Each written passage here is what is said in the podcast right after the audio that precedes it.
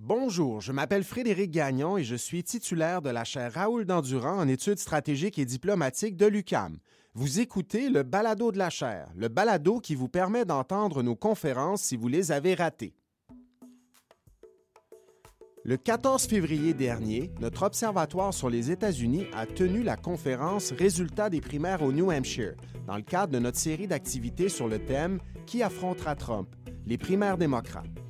Nos chercheurs ont expliqué les résultats de ce vote crucial dans la course à l'investiture démocrate et ont attiré notre attention sur ce qu'on doit surveiller en vue des prochains caucus et primaires. Je vous souhaite une bonne écoute. Alors bonjour euh, tout le monde, bonjour à toutes et tous. Bienvenue à cette conférence midi sur les résultats des primaires du New Hampshire. Les primaires du New Hampshire ont, lieu, ont eu lieu pardon, mardi dernier, comme vous le savez, euh, et on a réuni quelques chercheurs de la chaire Raoul Dandurand et de l'Observatoire sur les États-Unis pour commenter euh, ces résultats, prendre la mesure de ces résultats, et on va essayer de voir ce que ces résultats veulent dire pour la suite des caucus et des primaires. Vous n'êtes pas sans savoir que le prochain rendez-vous des caucus et des primaires, c'est le Nevada. Euh, il y aura des caucus le 22 février dans cet État très important dans cette course. Le rendez-vous suivant sera le 29 février, euh, puisqu'il y aura primaire de la Caroline du Sud à ce moment-là. On va en reparler un petit peu aujourd'hui. Et tout ça va nous mener au 3 mars, date où il y aura le Super Mardi, le Super Tuesday, où près d'une quinzaine d'États euh, se prononceront se prononceront à savoir qui euh, devrait être le candidat, la candidate démocrate pour affronter Trump en vue de l'élection générale de novembre prochain. Donc, il y avait des primaires importantes cette semaine. Elles se déroulaient dans un État voisin du Québec dont on va parler aujourd'hui, le New Hampshire, un petit État de 1,4 million d'habitants dont la population est assez homogène sur le plan euh, ethno-culturel. 90% même plus de 90% des habitants du New Hampshire sont blancs, donc un électorat qui est très peu, euh, euh, qui, est très, homogène, dans lequel on retrouve très peu de gens issus des minorités ethnoculturelles, latino-américaines, afro-américaines et tout ça. Ça a eu un effet probablement sur les sondages. Je pense que nos invités vont en parler aujourd'hui. Juste avant de vous les présenter, j'attire votre attention sur les résultats de ces primaires du New Hampshire. Et là, contrairement à ce qu'on a vu en Iowa, on a eu des résultats le soir des primaires alors que pour ce qui est des caucus de l'Iowa, ça a été un petit peu plus compliqué, comme vous le savez. Donc, vous voyez à l'écran, et je vais mentionner les pourcentages parce qu'on enregistre aussi un balado euh, de cette conférence midi. Donc, euh, les gens qui écoutent le balado ne voient pas nécessairement les diapositives.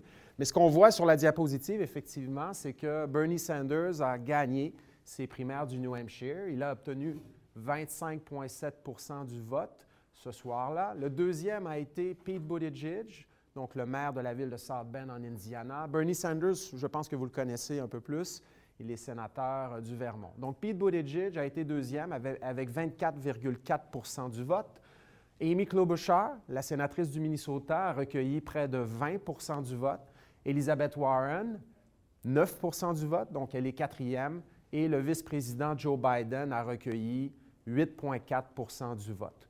Donc, on va parler de ces candidats, euh, comment expliquer ces résultats, quelle est la suite des choses pour ces candidats. On va parler aussi de candidats que vous ne voyez pas à l'écran. J'ai nommé Michael Bloomberg, l'ancien maire de New York, qui semble peut-être un petit peu profiter de la situation en ce moment. On expliquera pourquoi tout à l'heure. Juste avant de vous présenter nos invités, j'attire votre attention sur une, deuxième diapositive pardon, qui met en évidence euh, l'état des sondages euh, nationaux à l'heure actuelle. Donc, les appuis des électeurs démocrates au pays et non pas seulement dans un État en particulier, donc dans tout le pays, euh, envers ces, candidatures. Donc, vous constatez un certain nombre de choses ici, que Joe Biden n'est plus le meneur dans cette course à l'échelle nationale.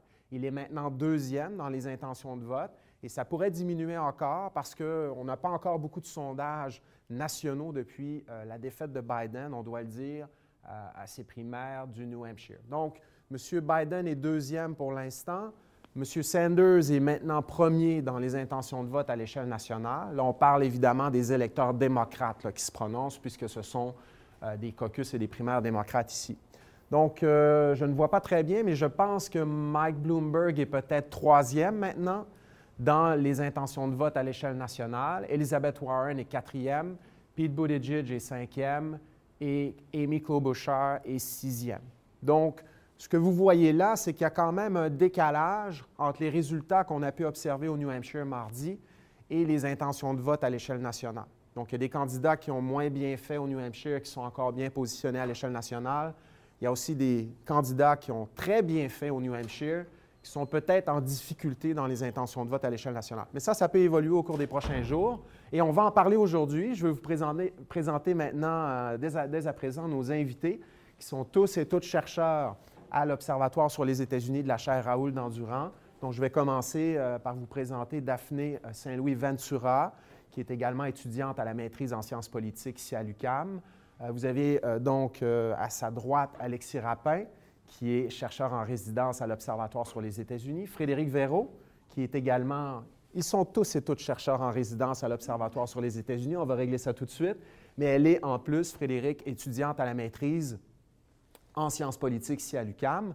Andréane Bissonnette, qui est, en plus d'être avec nous, euh, doctorante au département de sciences politiques à l'UCAM et last but not the least, il nous provient tout droit de Québec City, où il habite maintenant, mais il est encore avec nous, Christophe Cloutier-Roy, qui euh, a déposé maintenant sa thèse de doctorat sur le Sénat américain et son évolution, et l'évolution du progressisme au Sénat aussi, euh, depuis les années 60 jusqu'à aujourd'hui, une thèse qu'il soutiendra prochainement, on le félicite d'ailleurs, et euh, il est également chercheur en résidence à l'Observatoire sur les États-Unis. Et je m'appelle Frédéric Gagnon, je suis titulaire de la chaire Raoul d'Endurant, et j'ai le bonheur de diriger cette belle équipe-là et l'Observatoire sur les États-Unis par ailleurs. Et ce qu'on va faire aujourd'hui, on a décidé de se, séparer, se diviser le travail d'une façon qui nous permettait de ne pas trop euh, empiéter euh, sur la matière qui serait communiquée par les, par les uns et les autres. Donc, vous voyez des affiches sur le tableau qui correspondent à, des candidats, donc euh, Amy Klobuchar, Bernie Sanders, Joe Biden, Pete Buttigieg et Elizabeth Warren. Et sous ces affiches, vous voyez des personnes. Et donc, ces personnes seront responsables aujourd'hui de nous euh, parler de ces candidats-là. Donc, ils seront responsables d'un candidat ou d'une candidate. Et euh, je vais leur poser une question assez générale dès le début. Euh, comment évaluez-vous la performance du candidat dont vous êtes responsable? Quelle a été la performance de ce candidat mardi? Et quelle est la suite des choses? Je parlais du Nevada, de la Caroline du Sud, du Super Mardi. Est-ce que ce qui s'est produit au New Hampshire, c'est une très bonne nouvelle pour le candidat dont vous êtes responsable, une très mauvaise nouvelle pour ces candidats? Donc, je commencerai par euh, cette question un peu plus générale et je commencerai par Alexis Rapin. À tout seigneur, tout honneur, Bernie Sanders a gagné la primaire du New Hampshire. Qu'est-ce que tu retiens de sa performance de mardi et qu'est-ce qu'elle nous dit sur la suite des choses pour Bernie? Bien, un premier point, c'est que Bernie Sanders devait gagner au New Hampshire parce que c'est lui qui était vraiment donné favori donc tout autre résultat de sa part aurait été interprété comme, comme, un revers, même une seconde place aurait été interprétée comme un revers. Donc il a gagné, il devait gagner, c'est euh, un bon point pour lui. Maintenant, ce qu'on voit, c'est que euh, si on compare à ce que nous, nous, prédisaient les sondages, il n'a pas gagné avec une très grosse marge. Il termine avec à peine 1,5% euh, de plus que le, second Pete Buttigieg. Donc ça, ce n'est pas un signal très très bon pour sa campagne. Et euh, comment on explique ça En fait, ce n'est pas encore 100% clair, mais euh, ce qu'on suppose pour le moment, c'est qu'on euh, on observe en fait qu'il y a eu un, taux de participation passablement élevé. Et ça, qu'est-ce que ça veut dire? Ça veut dire qu'il y a beaucoup de gens qui n'avaient pas voté à la primaire démocrate de 2016, qui ont voté à la primaire démocrate du New Hampshire cette année. Donc c'est ça que vous pouvez voir sur le tableau, enfin, sur l'espèce de graphique de droite. Euh, qui compare en fait les, flux d'électeurs entre 2016 et 2020.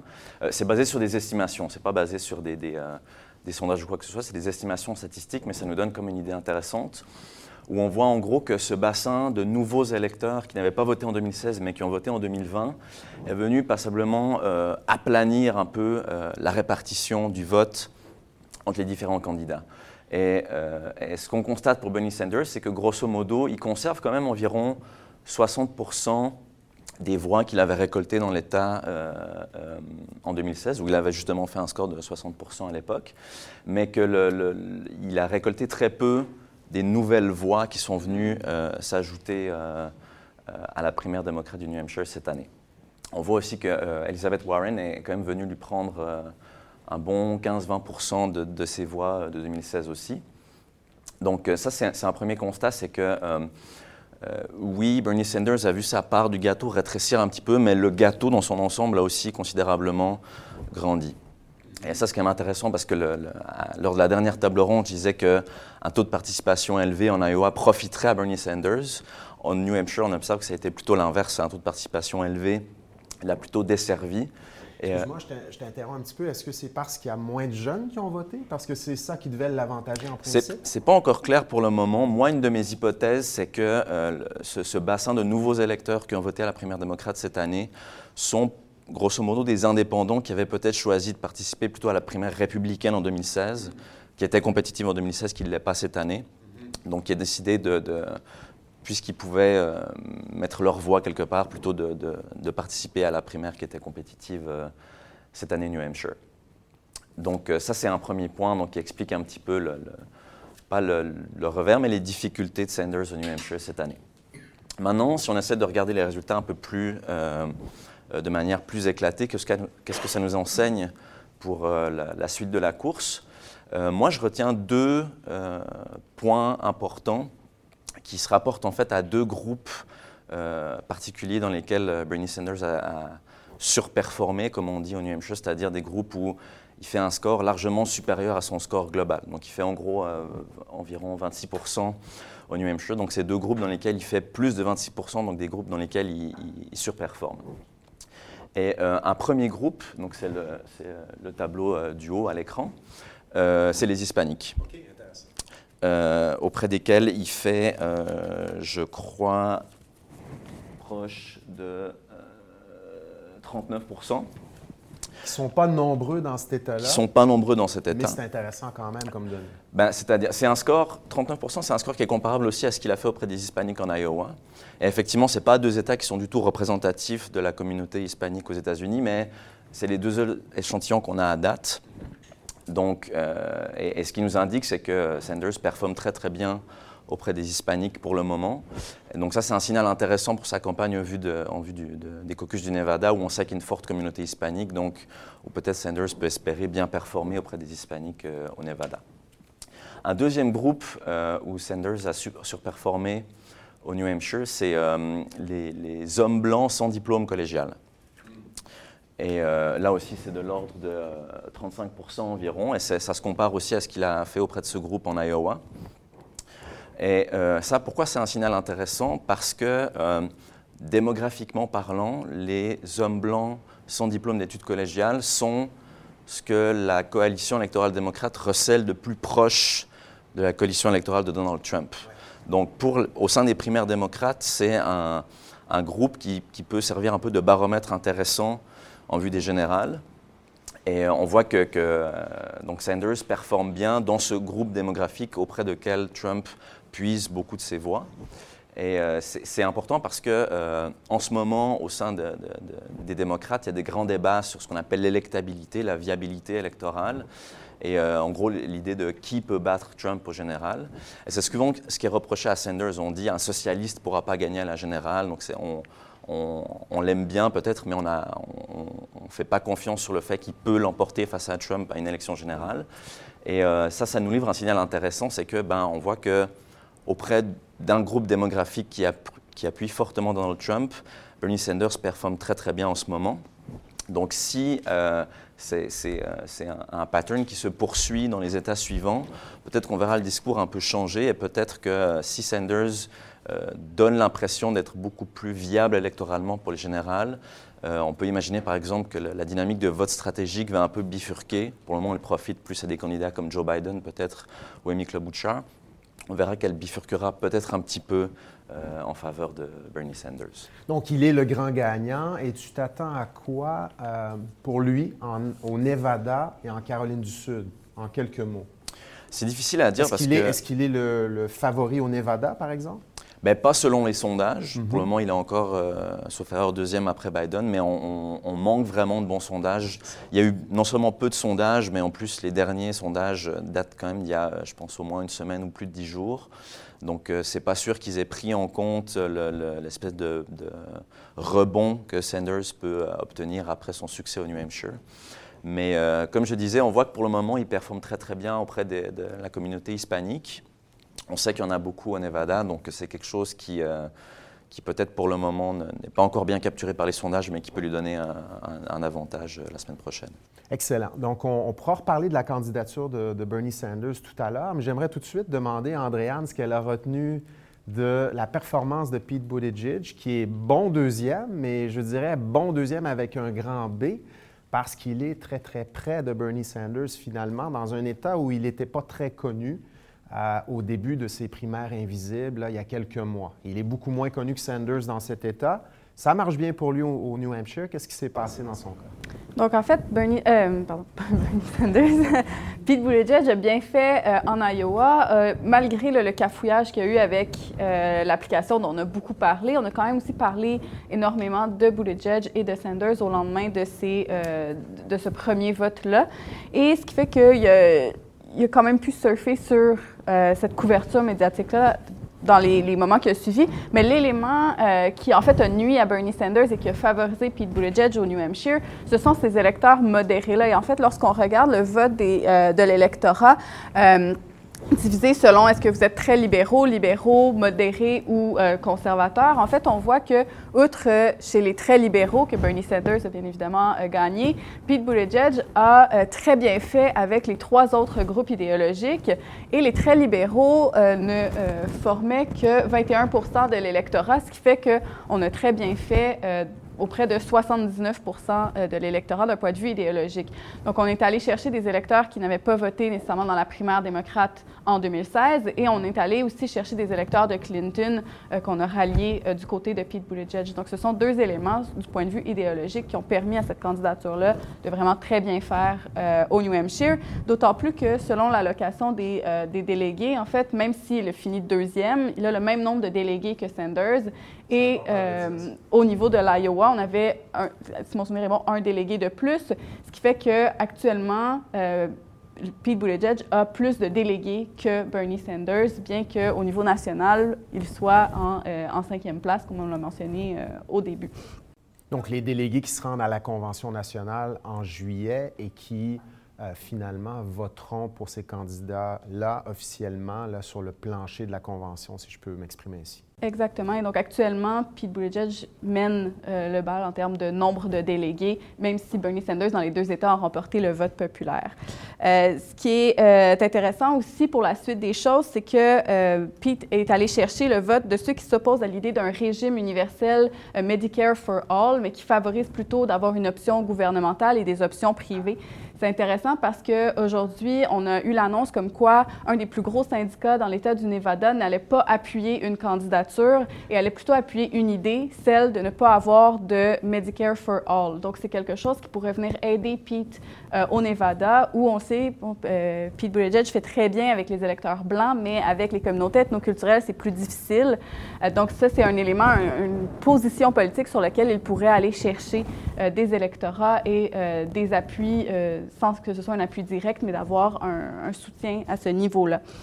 Euh, et euh, l'autre élément qui est intéressant, qui ressort de cette candidature-là au New Hampshire, c'est le fait que parmi les électeurs, lorsqu'on leur posait la question qu'est-ce qui est plus important, les idées ou le fait de battre Trump, parmi ceux qui disaient battre Trump, Pete Buttigieg était celui qui avait le plus de soutien. Donc les gens le voient comme étant une alternative viable, comme étant un candidat viable en fait pour euh, remporter les élections générales en novembre prochain. Une mauvaise nouvelle pour Biden, ça, parce qu'on va en reparler tantôt. C'était son principal argument. Il misait presque tout là-dessus finalement. Exactement et non seulement d'un point de vue idéologique, parce que Pete vient gruger des, votes modérés qui appuieraient Biden, mais en plus, en termes de euh, la possibilité d'être élu et la, perception euh, de, cette possibilité-là, on vient encore une fois prendre des votes euh, à Biden. Par contre, tout n'est pas rose pour Pete Buttigieg. On a très bien fait dans les deux premiers États, mais comme on le disait, l'Iowa et le, New Hampshire sont deux États très blancs. Euh, les prochains États sont beaucoup moins blancs, donc la Caroline du Sud et euh, le Nevada.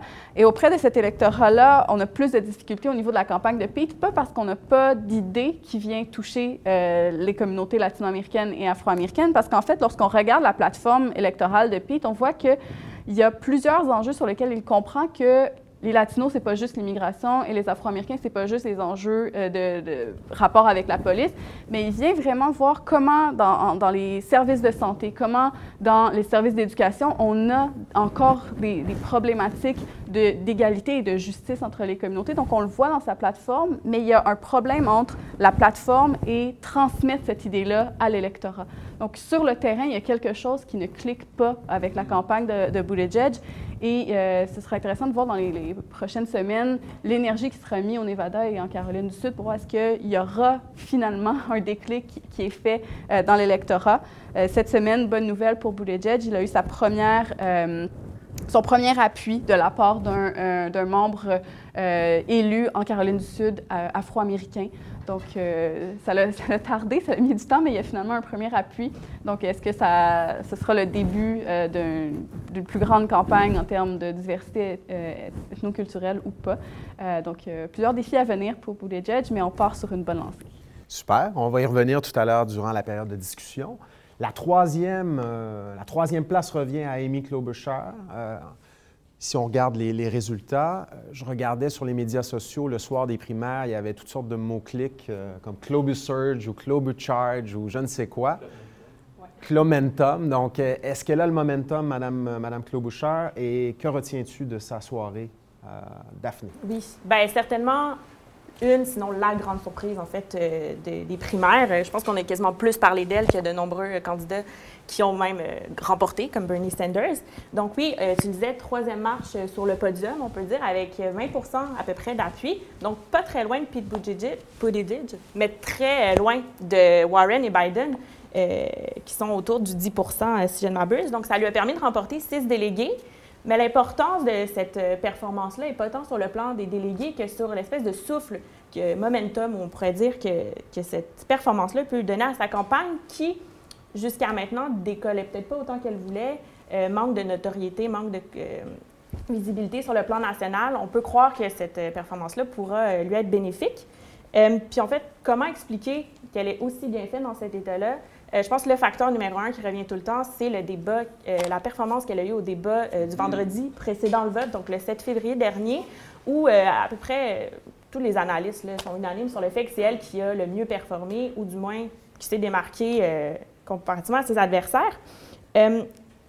Ce débat-là peut être déterminant dans la mesure où au on, on, est reconnu pour se décider à, ça à la dernière minute. Donc, un débat à quelques jours des élections a pu vraiment être un point tournant pour elle. On dit souvent qu'il y avait parfois 45% des électeurs ben, qui ça. ne savaient pas J'ai une donnée de 50 ça, à peu 50, près ouais, okay. d'électeurs qui n'étaient pas ça. décidés. Wow. Puis euh, 50% aussi un autre sondage qui dit que 50% des électeurs ont identifié le débat comme l'élément le, le, plus décisif dans leur vote. Puis de ces 50 %-là, 30% ont appuyé Nicole Bouchard. Donc c'est vraiment elle qui a le plus profité du débat euh, de vendredi.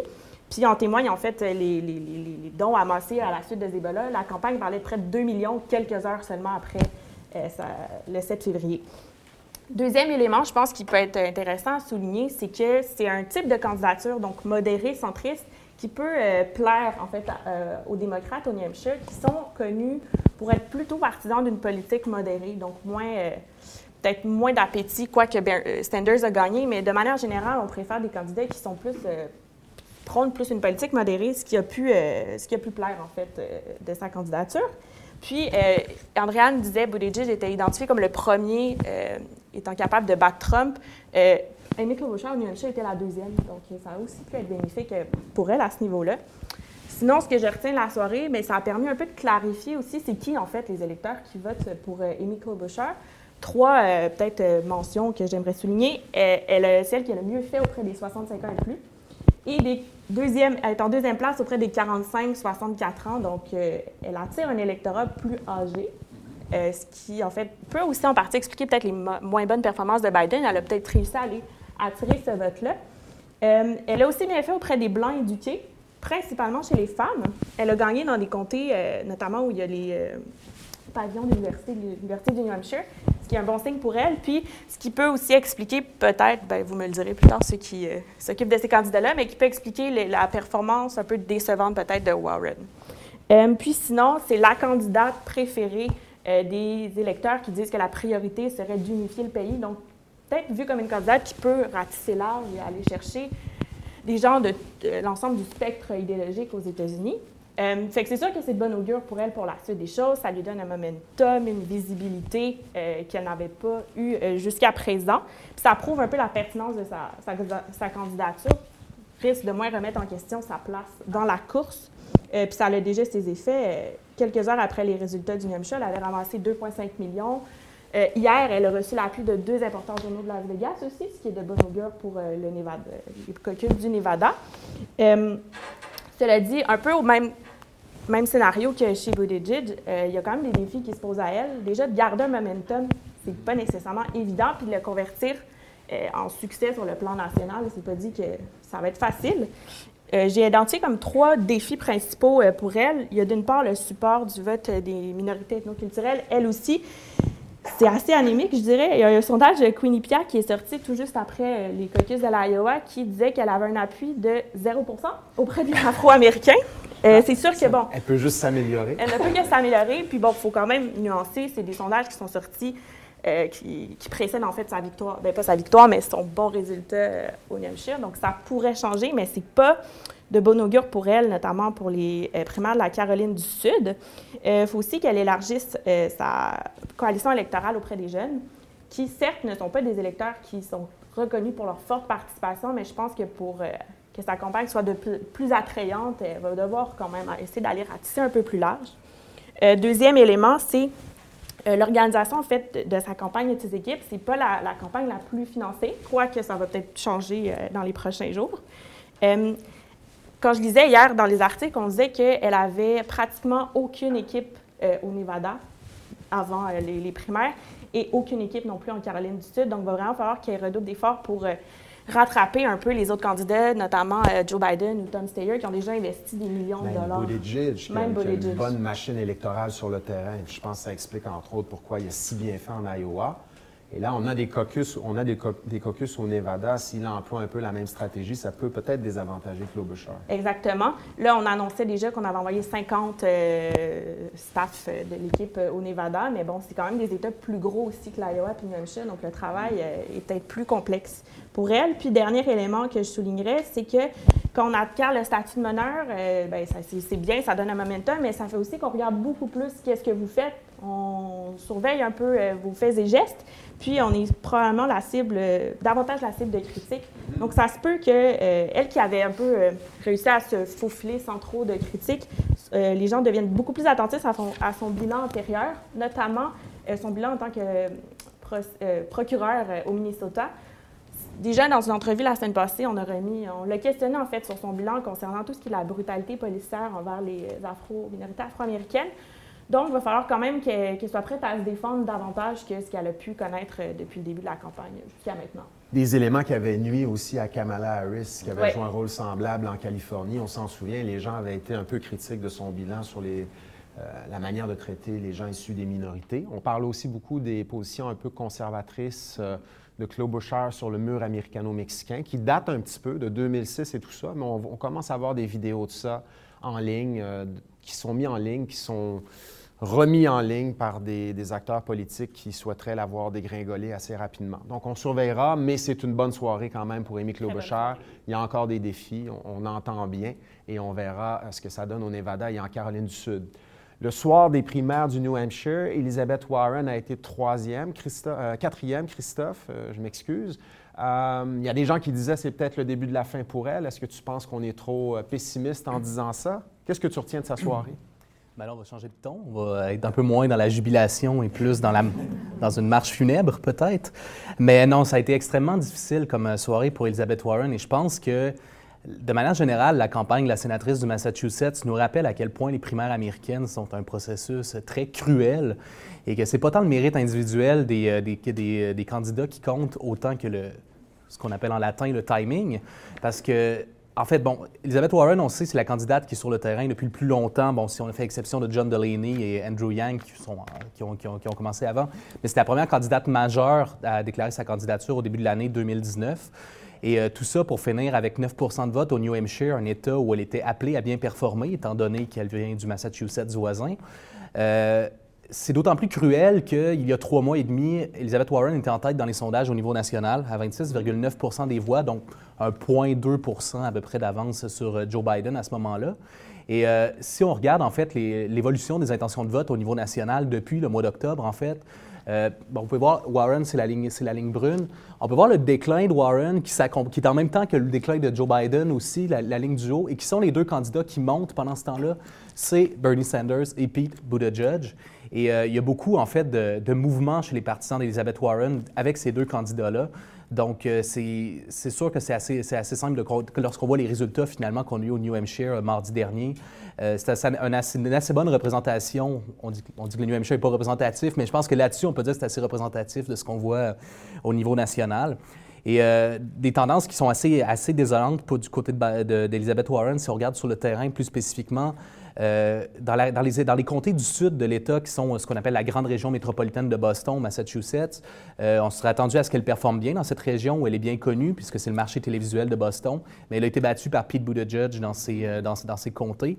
L'autre chose qui vraiment, à mon avis, peut-être la plus inquiétante, c'est que depuis le début, lorsqu'on critique un peu. Ben, lorsqu'on critique, lorsqu'on fait état des faiblesses de la candidature d'Elizabeth Warren, c'est que souvent on dit que contrairement à Bernie Sanders, elle n'a pas la capacité d'aller chercher autre chose qu'une clientèle blanche et éduquée.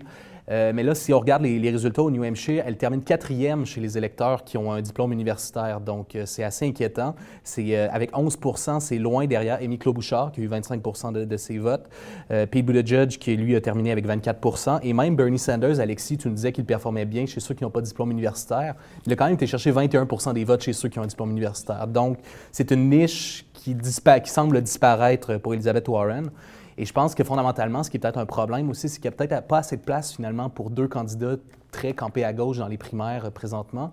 Euh, Alexis, et euh, Andréane et, et Daphné ont énuméré toutes sortes d'hypothèses à ce propos-là, mais je pense qu'il ne faut pas perdre de vue la, question de l'électabilité. Je pense qu'il y a beaucoup d'électeurs démocrates, voire indépendants, qui sont anti-Trump et qui sont très frileux à l'idée de prendre un risque avec un candidat plus progressiste. Et ce qu'on a vu, c'est que Bernie Sanders a réussi à coaliser le vote de gauche, mais si on regarde dans les chiffres au total, et ça, ça a beaucoup été mis de l'avant dans les différentes analyses, c'est que Warren et Sanders ensemble sont allés chercher 35% des votes, tandis que Buttigieg, Biden et Klobuchar, qui présentent une voix plus modérée, finalement, sont allés chercher 53 des votes. Donc ça, je pense que ça, ça va être intéressant de voir comment ça va se répercuter à l'échelle nationale par la suite, mais ça montre quand même un signal qu'il aussi il est vrai que le Parti démocrate, tendanciellement, semble aller de plus en plus à gauche euh, depuis plusieurs années. Il reste quand même que euh, on est peut-être un peu frileux lorsqu'il est question d'aller chercher un candidat qui euh, veut vraiment mettre de l'avant une révolution. Je ne sais pas si je peux me permettre une, sous-question. Je, trouve ça intéressant ce que tu dis sur l'électorat de gauche au sein du Parti démocrate.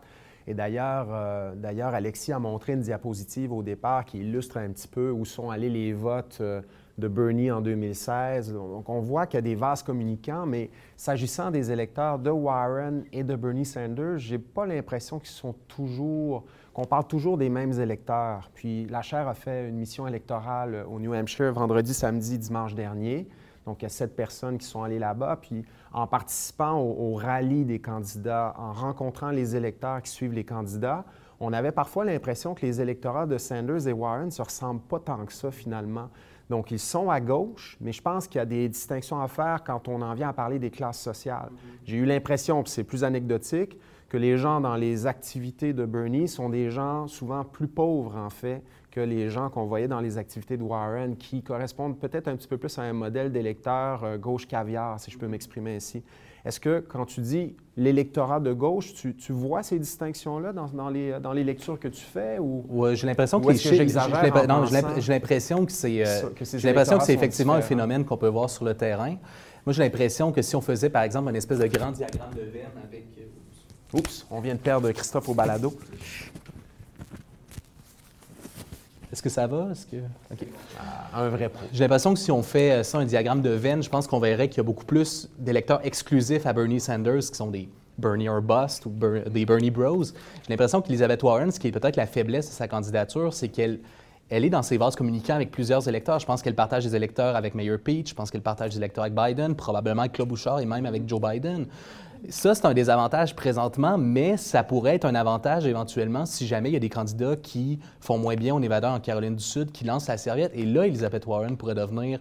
Et, là, je, vais en profiter pour faire une transition finalement vers qu'est-ce qui s'en vient pour Elizabeth Warren, parce que en voyant les résultats mardi, je me suis dit, bon, ben, c'est à toute fin pratique terminé. Je vois pas comment on peut se remettre de ça, mais du côté de la campagne d'Elizabeth Warren, même si sans doute on aurait espéré avoir un meilleur résultat au New Hampshire, on a quand même le plan au moins de pouvoir capitaliser sur le Super Tuesday. Mais avant ça, il faut qu'on passe par le Nevada et en fait, l'équipe de Warren est une de celles qui a le plus investi jusqu'à maintenant dans le Nevada. C'est une de celles qui a les meilleures opérations sur le terrain jusqu'à maintenant. Euh, Warren est, avec Amy Klobuchar et euh, Bernie Sanders, celle qui a fait le plus de voyages dans cet État. Et euh, bon, elle n'a pas eu l'appui de, de, ce grand syndicat, finalement, du Nevada sur, sur, sur, les travailleurs culinaires. Mais il y a plusieurs centrales syndicales dans cet État, et ça, c'est un appui très important au Nevada, qui ont quand même donné son appui. Donc ça, c'est des, des bonnes nouvelles pour elle. Ce qui est plus difficile, par exemple, dans cet État, c'est que son appui auprès des électeurs hispaniques, qui est très important dans cet État, n'est pas catastrophique, mais il n'est pas particulièrement bon non plus, donc à 11% Donc, ça va être difficile aussi de faire des, des, percées.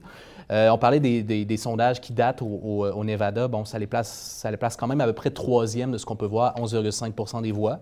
Pas assez pour aller chercher des délégués, mais euh, le Nevada, c'est notoire, est extrêmement difficile à sonder. Euh, à cause de, la trop grande concentration de population qui se trouve à Las Vegas par rapport à l'ensemble de l'État, mais aussi par le fait que c'est des caucus. Donc, encore une fois, ça va être très difficile de savoir qui va pouvoir aller se, va, se présenter, qui va être le plus persuasif dans ces caucus.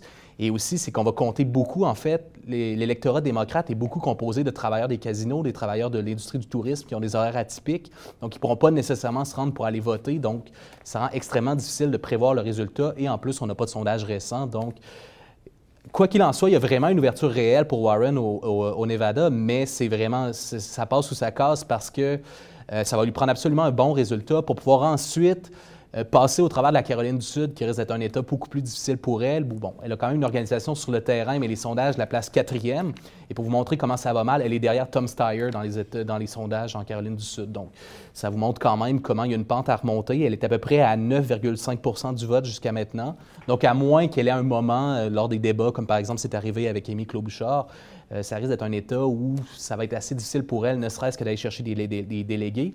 Mais la bonne nouvelle, c'est que trois jours après, on a le Super Tuesday et c'est là que c'est là que ça se joue finalement pour, pour Elizabeth Warren, où euh, on sait cette année, la Californie, qui est l'État qui a le plus de délégués avec 450, et le Texas, qui est le troisième qui en a le plus, sont en jeu lors du Super Tuesday. Euh, Warren, présentement, selon les sondages, est à 20% des voix en Californie, donc ça pourrait lui permettre d'aller chercher un grand nombre de délégués. Au Texas, elle est à 15% troisième, donc c'est assez pour aller en chercher également. Euh, elle est sur le point d'avoir des délégués en Caroline du Nord, donc avec 11,5% C'est la journée aussi le Massachusetts va voter son État, donc ça, ça peut être une bonne nouvelle pour elle. Elle était à 33% des votes au Massachusetts dans le sondage en octobre, mais Elizabeth Warren est notoirement euh, connue pour sous-performer pour une démocrate au Massachusetts. Donc ça, ça pourrait être une mauvaise nouvelle. Peut-être que l'électorat là-bas va, va, tourner vers un autre candidat. Le Maine aussi est en jeu, elle est première dans les, intentions de vote. Et on est tellement optimiste du côté de la campagne de Warren qu'on fait remarquer qu'on s'attend à ce qu'elle termine euh, dans le top 3, dans les 14 États qui vont, qui vont voter, et euh, même dans le top 2, dans 8 des 14 États. C'est assez optimiste, mais c'est surtout intéressant de savoir est-ce qu'un top 3 va toujours signifier le fameux 15% d'appui qui permet d'avoir des délégués? Quoi qu'il en soit, c'est vraiment cette journée-là. Et si Elizabeth Warren ne, réussit pas à, percer cette journée-là, je pense que ça va être à toute fin pratique terminé. Donc, je vais juste résumer euh, à la fin. Donc, je pense que c'est absolument important qu'Elizabeth Warren fasse une excellente performance au Nevada et qu'elle dépasse les attentes, idéalement en Caroline du Sud. Si elle pouvait aller chercher au moins un délégué, ce serait déjà une assez bonne nouvelle. Euh, elle doit réussir à faire des percées auprès des, minorités. C'est un thème qui revient souvent dans notre table ronde. Donc, on dirait qu'à part euh, Joe Biden et euh, Bernie Sanders, on dirait qu'on parle toujours des difficultés qu'ont les candidats à rejoindre les électeurs hispaniques ou issus des communautés afro-américaines. Et surtout, puisqu'on parle de Bernie Sanders, je pense que c'est vraiment important qu'elle réussisse au moins à le doubler dans au moins une compétition, parce que sinon, je pense qu'il faut qu'elle réussisse à rétablir la conversation pour dire qu'elle est une option de gauche viable et que finalement, le vote de gauche ne se reporte pas exclusivement sur Sanders. Et est-ce qu'elle va être en mesure de profiter du, retrait de la course éventuelle d'un candidat modéré? Euh, on regarde du côté de Joe Biden, entre autres, peut-être qu'il y aurait des votes à aller grappiller de ce côté-là. Et la dernière question ouverte que je me pose, c'est si jamais on a une convention contestée, je pense qu'Elisabeth Warren et Amy Klobuchar seraient peut-être les deux candidates les mieux euh, positionnées de par le fait qu'elles sont capables d'aller chercher plusieurs euh, branches à l'intérieur du parti et euh, pour peut-être éventuellement former.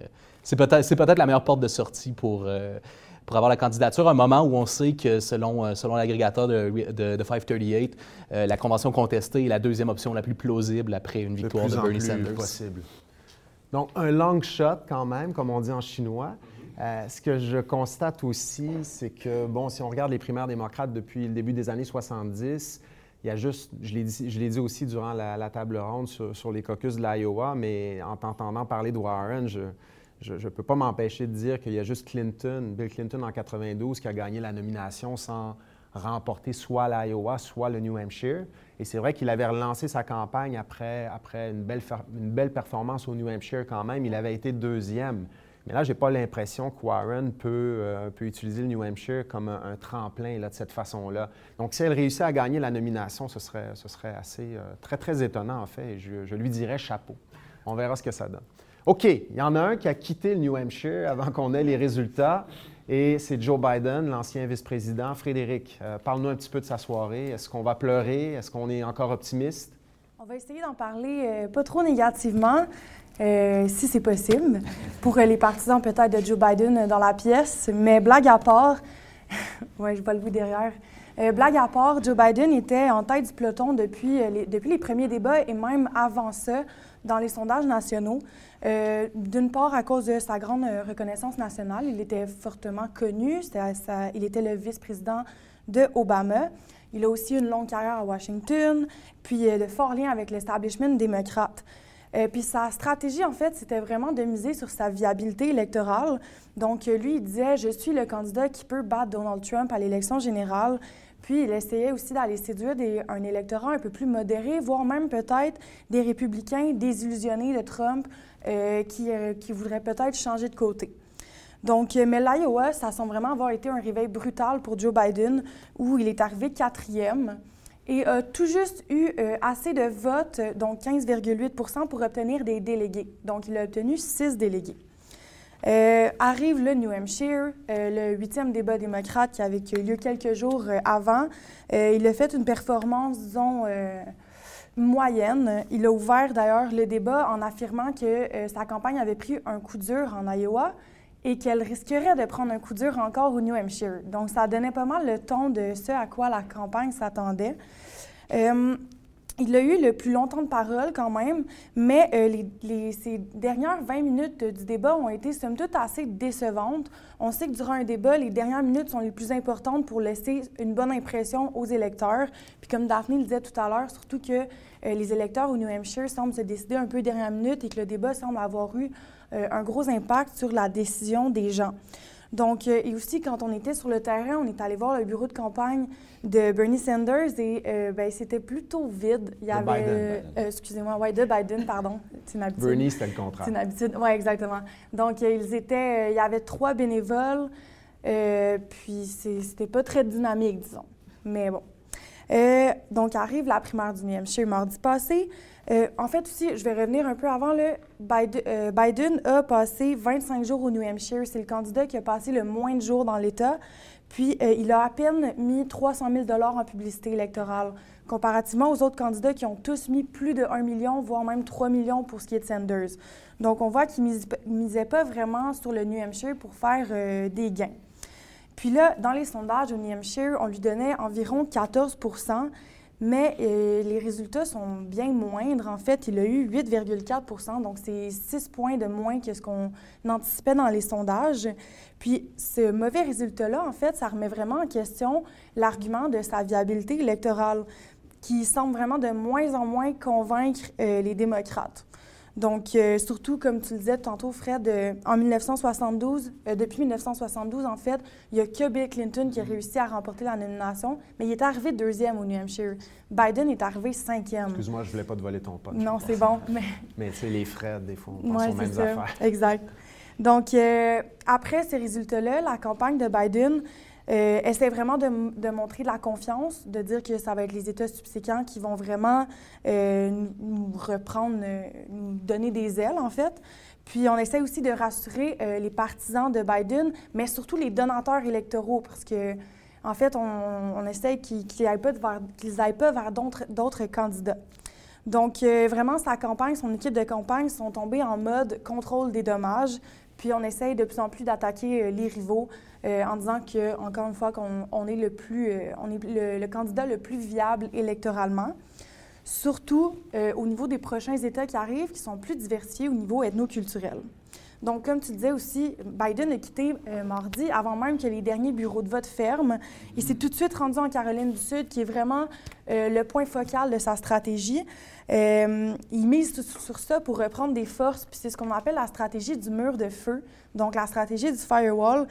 Il espère, avec la Caroline du Sud, griller ses concurrents. Donc, pour essayer de prendre une avance, ouais, c'était cherché. Euh, puis donc, comme je le disais, met sur les minorités ethnoculturelles. On sait en Caroline du Sud, c'est 60 euh, des, des, électeurs aux primaires démocrates qui sont afro-américains. Et puis, pour lui, en fait, un, argument sous-jacent à sa viabilité électorale, c'est de dire que le candidat qui va être choisi, il doit être en mesure de construire une coalition euh, multiethnique parce que c'est l'électorat naturel du Parti démocrate. Donc ça, c'est vraiment important. Puis ça, c'est un, argument qui vient un peu s'attaquer à des candidats comme euh, Klobuchar ou Buttigieg. Donc, euh, il, il, minimise ses mauvais résultats dans les deux premiers États en disant qu'il y a une forte majorité blanche. Puis, euh, en Caroline du Sud, on l'a entendu dire dans un, euh, discours comme quoi 99,9% des Afro-Américains et 99,8% des Latino-Américains n'avaient pas encore eu leur voix au chapitre pour déterminer qui allait être euh, le gagnant de l'investiture démocrate. Donc, pour ce qui est de la suite, le prochain test, vraiment, ça va être le Nevada, forte population latino-américaine.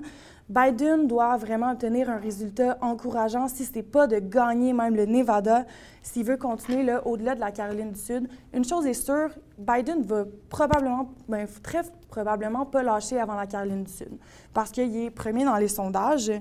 Euh, mais au niveau national, les mauvais résultats des deux premiers États ont vraiment freiné sa popularité. Donc, le 3 février, avant les caucus, il était à 26 et 14 février, après euh, le New Hampshire, il était descendu à 16% ce qui est quand même un, bon écart de 10 points.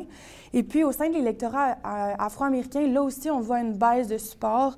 Donc, fin janvier, il était à 52% Et puis, le 10 février, on voit qu'il y a eu peut-être un petit effet des, mauvais résultats en Iowa, il était rendu à 27% ce qui est encore là un très gros écart de près de 25 points. Donc, euh, la course, ça s'annonce difficile pour Biden, à moins qu'il réussisse à rebondir avec le Nevada, euh, la Caroline du Sud ou peut-être même au Super Tuesday, mais euh, ça risque d'être difficile. C'est fou comme les choses changent rapidement parce que je me souviens, il n'y a même pas dix jours, on a tenu une table ronde semblable et on croyait que Biden était le favori pour, pour gagner. Ça, c'était avant, les caucus de avant les caucus de l'Iowa. Euh, il y a peut-être juste Alexis qui, euh, qui euh, croyait que Biden serait en difficulté assez tôt. C'est peut-être pas terminé pour lui, mais effectivement, c'est difficile. Un peu comme dans le cas de Warren, il faut relancer cette course-là alors qu'il a très, très mal, mal fait finalement en Iowa et au New Hampshire. Et pour ce qui est du Nevada, ce qui m'inquiète dans le cas de Biden, c'est qu'il n'a pas, tu l'as bien dit, on l'a vu sur le terrain au New Hampshire, il n'a pas nécessairement la machine électorale nécessaire sur le terrain pour faire sortir le vote, pour mobiliser les troupes, si je peux m'exprimer ainsi. Et c'est comme si cette campagne électorale reposait avant tout sur la notoriété du vice-président. Puis, je l'ai dit ailleurs ça, mais on a assisté au rallye de Joe Biden à Manchester. il y avait du monde pour voir Joe Biden, mais quand on parle aux gens, on constate qu'il y a beaucoup de gens qui viennent voir le vice-président, parce que c'est quand même quelqu'un d'important dans l'histoire politique américaine, mais qui, une fois qu'ils ont vu le vice-président, ne voteraient peut-être pas nécessairement pour lui en vue de la présidentielle de 2020. Il y a beaucoup de gens, même de l'extérieur du New Hampshire, qui avaient pris l'avion. Le gars qui était à côté de moi venait du Colorado, puis lui, il était venu voir Joe Biden parce que c'est un de ses héros. Mais de là à dire que ça ferait un bon président pour quatre ans, pour huit ans, connaissant l'âge de Joe Biden aussi, là, il, y a, un pas que certains électeurs ne, seraient peut-être pas prêts à franchir. Donc, euh, il y a d'autres candidats dont on a un petit peu parlé au New Hampshire. Michael Bennett, il a quitté. Euh, donc, je vais, je vais, je vais m'en tenir à ça. Andrew Yang, par contre, a quitté la course après des résultats décevants au New Hampshire. C'est une candidature, par contre, à surveiller pour les années à venir. Et honnêtement, moi, c'est une des choses que je retiens de la petite mission électorale euh, qu'on a faite au New Hampshire. Euh, un candidat que j'avais un peu sous-estimé, auquel j'avais porté euh, peu d'attention, et une équipe électorale sur le terrain qui, dit des choses auxquelles on est peut-être moins habitué, des choses qu'on entend peut-être un peu moins. Cette idée d'imposer des taxes sur le big data pour que bon, l'État américain en profite un, disons, un, revenu aussi garanti pour tous les Américains de 1000 dollars par mois. Et il y a beaucoup d'électeurs de Bernie Sanders qui trouvaient cette candidature rafraîchissante. Donc là, il avait peut-être 4% du vote, si je ne m'abuse. Où iront ces électeurs? Vers qui iront ces électeurs? Peut-être vers Bernie, euh, si je me fie à ce que j'ai pu voir sur le terrain. Mais c'est plus intuitif, là, c'est pas scientifique du tout. Euh, mais bon, cette candidature-là est à surveiller pour la suite des choses et peut-être que M. Yang sera le maire de New York un jour. Donc, euh, la notoriété euh, a, gagné euh, en importance grâce à cette, présence dans la course démocrate. Bon, l'autre dont on n'a pas parlé et dont on va parler de plus en plus, je pense, c'est Michael Bloomberg. On n'a pas le choix. Vous regardez les sondages à l'échelle nationale. Il a profité probablement de la déconfiture de Joe Biden en Iowa et au New Hampshire. Vous voyez, il y a une courbe qui descend. La ligne verte, celle de Joe Biden, elle plonge, elle pique du nez. Et il y a presque un effet inverse en ce qui a trait à la courbe de M. Bloomberg, qui semble être dans l'esprit de plusieurs, et Frédéric l'a bien dit, dans l'esprit de plusieurs électeurs afro-américains, parce que Biden a chuté auprès de cet électorat-là. Bloomberg a gagné en popularité auprès de cet électorat-là, presque de façon automatique. Et c'est comme si, auprès des électeurs afro-américains qui sont souvent moins progressistes, qui sont souvent un peu plus conservateurs sur certaines questions, notamment la question de l'orientation sexuelle. Ça, c'est intéressant parce qu'on sait que Pete Buttigieg est, gay. Euh, ça peut ne pas passer, entre guillemets, auprès de certains électeurs afro-américains plus pratiquants, où ça, c'est encore peut-être un peu tabou. Je ne dis pas que c'est le cas de tous, mais ça, c'est quand même un défi pour Pete Buttigieg. J'ai plusieurs électeurs afro-américains ont envie de se tourner vers une candidature plus centriste à la Joe Biden et pour l'instant, c'est plutôt Bloomberg qui semble en profiter et pas nécessairement Amy Klobuchar ou Pete Buttigieg. Peut-être parce que Bloomberg, c'est une de ses forces, est très connu. La notoriété est très importante. Bloomberg, c'est un nom presque aussi connu que le nom de Trump.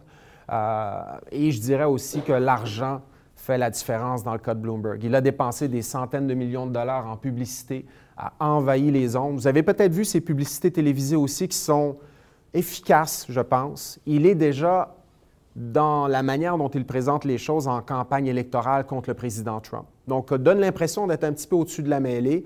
Il y a une des publicités que je trouve franchement efficace, où on voit des grands présidents dans l'histoire y aller de leurs grandes déclarations historiques. Euh, euh, on voit John F. Kennedy, on voit le président Obama, on voit même le, président W. Bush, ce qui illustre que Bloomberg met l'accent sur le fait qu'il peut, aller chercher des électeurs au sein des deux partis. Donc, on voit ces deux grands présidents.